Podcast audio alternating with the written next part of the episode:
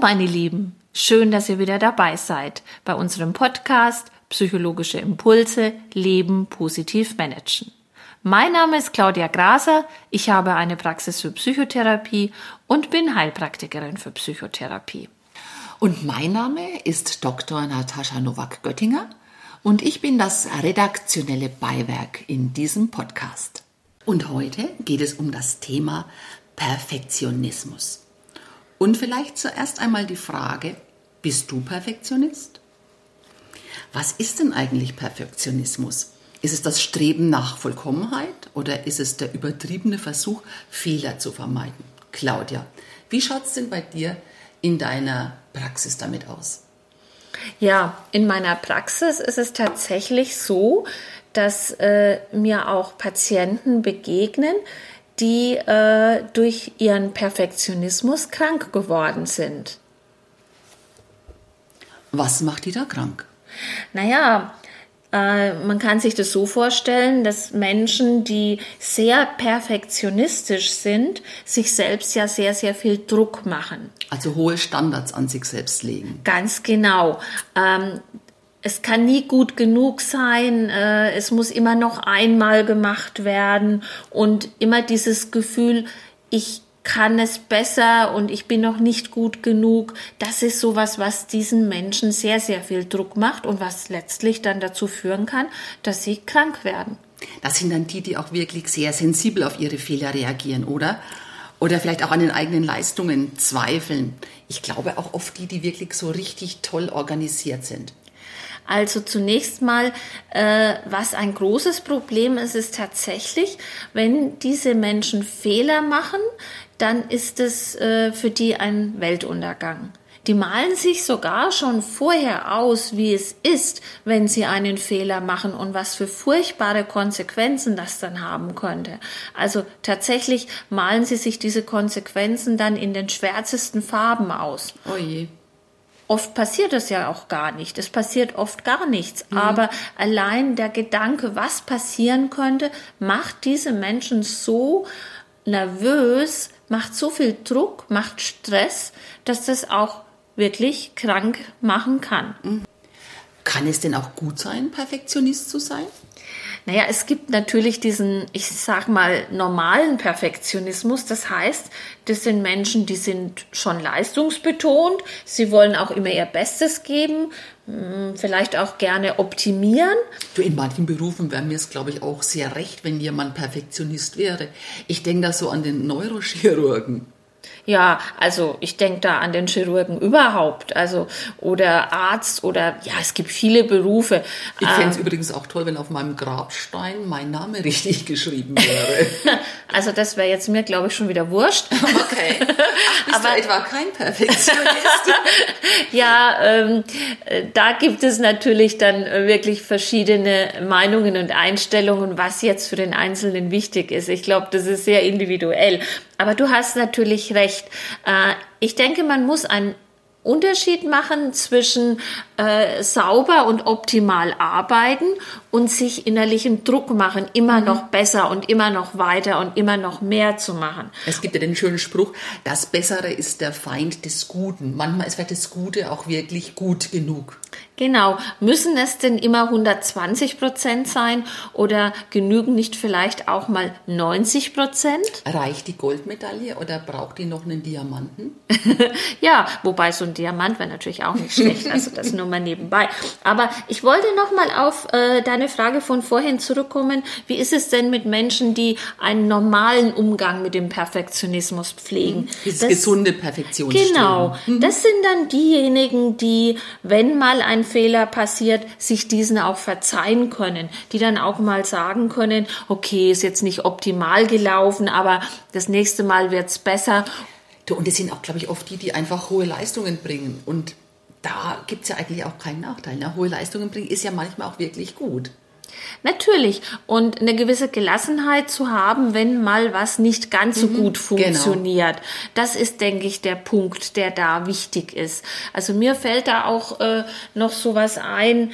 Ähm, ich kenne ähm, eine Kollegin, die tatsächlich sehr, sehr ordentlich und sehr perfektionistisch ist, ähm, die abends nach einem langen Arbeitstag, wenn sie nach Hause kommt, erst noch guckt, dass die ganze Wohnung geputzt ist, dass alle Kissen aufgeschüttelt sind. Ähm, das ist schon super anstrengend. Aber sie sagt, sie mag das so, sie mag ihre Umgebung so und sie kommt damit gut klar. Wenn sie jetzt sich keinen Druck macht, wenn sie das mal nicht schafft und auch Ja. ins Bett gehen kann, wenn ein Kissen mal nicht aufgeschüttelt ist, dann ist das ja okay. Wenn aber ein Leidensdruck entsteht, weil sie ohne dass das alles perfekt ist, nicht schlafen gehen kann, dann ist es ein Problem. Du unterscheidest also zwischen gesunden Perfektionsstreben und diesem ungesunden Perfektionsstreben, wo es darum geht, wirklich jeden Fehler zu vermeiden. Und ich glaube, diese Seite vom äh, ungesunden Perfektionismus führt dann wirklich zu Stress, zu depressiven Symptomen, Ängstlichkeit, Zwangsstörungen und Essstörungen. Ist es bei dir so in der Praxis? Ja, genau, da hast du schon ein paar ganz richtige Stichworte genannt. Also dieser sogenannte dysfunktionale Perfektionismus. Das sind wirklich Menschen, deren Standards so hoch sind und ihre Angst zu versagen so groß ist, dass das krank macht. Das sind genau diese Menschen, wie ich vorhin erzählt habe, die schon im Vorfeld sich äh, in den grellsten Farben ausmalen, was es für Konsequenzen haben könnte, wenn sie mal scheitern. Ich glaube, das sind auch die Menschen, die Kritik extrem persönlich nehmen. Ja, die sehr, sehr schwer mit Kritik umgehen können, ähm, die sich das so sehr zu Herzen nehmen, dass sie äh, tagelang über Sätze oder Worte nachdenken, die vielleicht jemand zu ihnen gesagt hat und überhaupt nicht damit klarkommen, das nicht gut einordnen können und ich gehe mal einen Schritt weiter, die auch dann äh, direkt das Gefühl haben, ich bin nicht gut genug, ich werde nicht akzeptiert, nicht geliebt, so in Also die sind- Richtung. Mhm. Also die Menschen, die praktisch versuchen, Fehler um jeden Preis zu vermeiden. Ähm, diese Versagensangst führt dann zum zwanghaften Versuch, alles möglichst perfekt machen zu wollen und dadurch quasi unantastbar zu werden. So habe ich das Ganze verstanden. Naja, es sind halt auch oft Menschen, die sehr selbst unsicher werden. Und da ist der Wunsch nach Unantastbarkeit schon sehr groß. Das ist richtig. Man darf aber auch nicht vergessen, dass diese Menschen oft im Innersten sehr verzweifelt sind. Und die sind anstrengend für Mitmenschen. Also wenn wir so einen Perfektionisten haben, der an sich so hohe Standards stellt, äh, stellt er die meistens ja auch an andere. Ich glaube, für diese Perfektionisten ist es dann ganz wichtig, dass die ein passendes Umfeld haben. Das heißt, die müssen in einem Beruf sein, wo sie diesen Perfektionismus ausleben können und wo dieser Perfektionismus für alle von Vorteil ist. Okay, wo würdest du die dann hinsetzen? Zum Beispiel ins Finanzamt. Ah, ich wusste, dass du das sagst. Ja, schon solche Auch da ist es so- gemacht. Also ich, Aber ich möchte noch mal betonen, also auch im Finanzamt natürlich ist es der gesunde Perfektionismus, der da Natürlich. angebracht ist. und über den freue ich mich auch. Dann kommt nämlich diese Rückzahlung. Genau, also das ist ja was, wo wir dann auch alle immer wieder drauf hoffen, dass da noch was zurückkommt. Du, aber vielleicht jetzt nochmal zu dem ungesunden Perfektionismus. Was kann man denn nochmal gegen diesen ungesunden Perfektionismus tun? Ja, da ist es vielleicht schon auch mal ganz wichtig zu gucken, wo das herkommt. Also mal ein bisschen die Ursachen anzuschauen. Elternhaus? Fragezeichen? Genau. Also das ist ein Punkt. Also ich will nicht alles aufs Elternhaus schieben oder immer die bösen Eltern sind schuld, aber es ist tatsächlich so, äh, wie du aufgewachsen bist und wie du auch äh, das gelernt hast, das prägt sich natürlich ein. Und wenn du äh, als Kind immer sehr perfektionistisch sein musstest, also alles musste ganz perfekt sein und äh, eine 2 plus hat nicht gereicht, es musste immer die 1 sein, es konnte nur besser sein, es gab keine Lob, sondern eher so immer dieses, naja, aber das kannst du doch eigentlich mhm. noch besser. Ähm, das prägt natürlich ein Kind schon. Und wenn dann noch so dieses Gefühl für das Kind dazukommt, dass es nur dann geliebt wird, ja. wenn es wirklich perfekt ist. Das heißt, der Tipp wäre, ich bin auch liebenswert, wenn ich nicht perfekt bin. Genau. Hast du das jetzt aber als Kind schon gelernt mhm. und hat sich das bei dir als ein Muster eingeprägt, dann kannst du das natürlich nicht einfach ablegen. Ja. Und ich glaube, solche Leute können manchmal auch Menschen nicht lieben, die für sie nicht perfekt sind. Ähm, ja, es ist aber oft eher so, dass sie das Gefühl haben, nicht geliebt zu werden, wenn sie mhm. nicht perfekt mhm. sind. Und äh, es gibt natürlich dann auch äh, diese Form, dass diese Menschen auch von allen anderen erwarten, dass die perfekt sind. Das ja. ist schon richtig. Und das ist super anstrengend, auch für das Umfeld, für die Familie zum Beispiel, ja. mhm. wenn so jemand dann auch von anderen immer diese Standards erwartet und äh, vielleicht dann auch die eigenen Kinder wieder in diese Richtung bringt, ist ein Teufelskreis, ja. ne? Also und wenn du von Standards sprichst, dann meinst du sicherlich, es geht eigentlich immer darum, diese Fehler zu vermeiden. Und da könnte ich mir vorstellen, da geht es jetzt auch um den Umgang halt mit Fehlern. Genau, das ist genau der Punkt. Also wenn du einen Fehler machst, ich meine, wir sind alle Menschen, wir machen alle Fehler. Äh, und äh, jemand geht normal, wenn man das Wort mal so nehmen darf, damit um, dann äh, sagt man sich, okay, Fehler gemacht, war jetzt blöd, aber das nächste Mal mache ich das halt besser. Genau, so. oder vielleicht geht es auch einfach mal darum, dass man Entschuldigung sagen kann.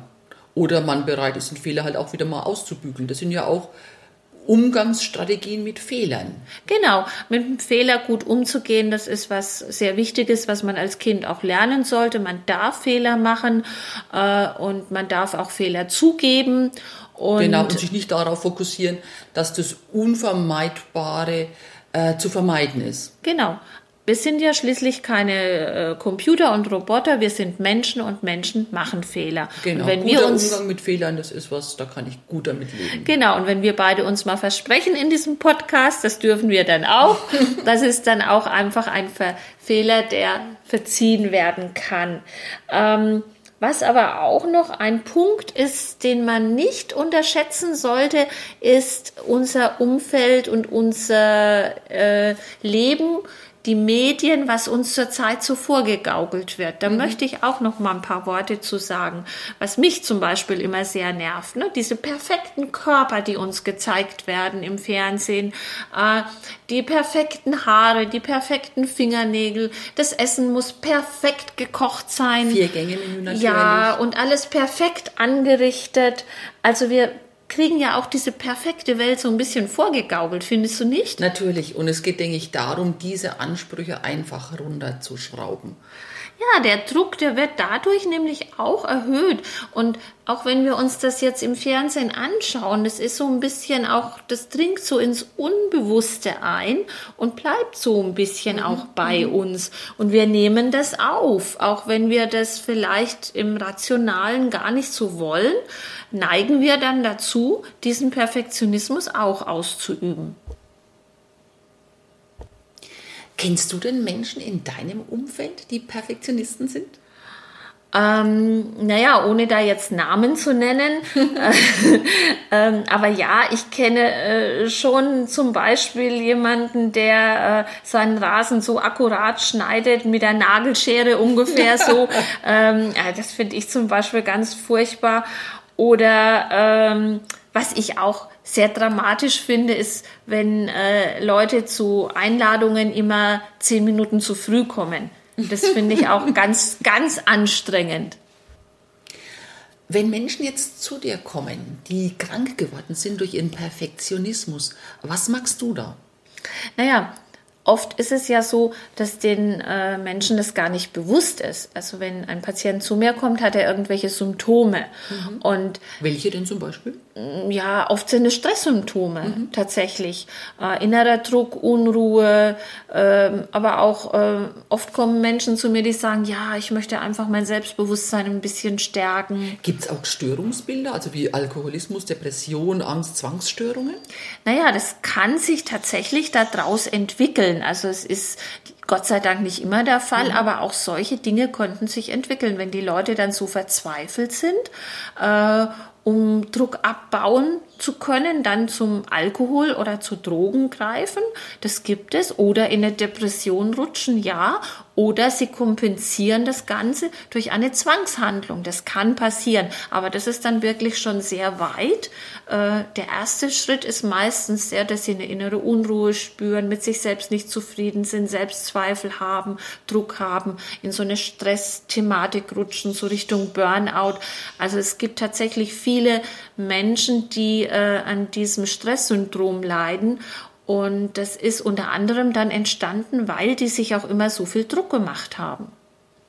Wie findest du eigentlich heraus, ob derjenige wirklich jetzt einen Perfektionismushang hat? Hast du einen Fragebogen? Oder ich weiß, es gibt da ganz bekannte Forscher dazu. Es gibt diesen Frost-Fragebogen, der verschiedene Facetten da postuliert. Wie kommst du dahinter, ob einer jetzt unter seinem Perfektionismus leidet? Ach, das kriegt man eigentlich sehr schnell raus. Ein paar Gespräche Fragen, bestimmte Gesprächsfloskeln, die man da einfließen lässt. Äh, man muss da gar nicht unbedingt einen Test machen, kann man aber natürlich auch.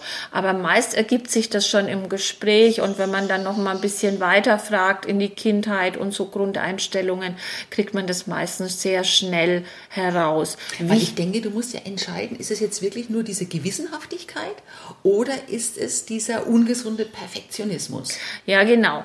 Äh, man muss also herausfinden, wo auch bei dem Patienten da die Schmerzgrenze ist und wie, wie tief er sich in diese ganze Geschichte verstrickt hat.